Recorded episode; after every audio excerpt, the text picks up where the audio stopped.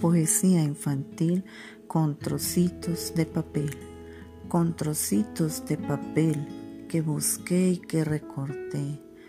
Hice un estupendo retrato de mi amigo Garabato.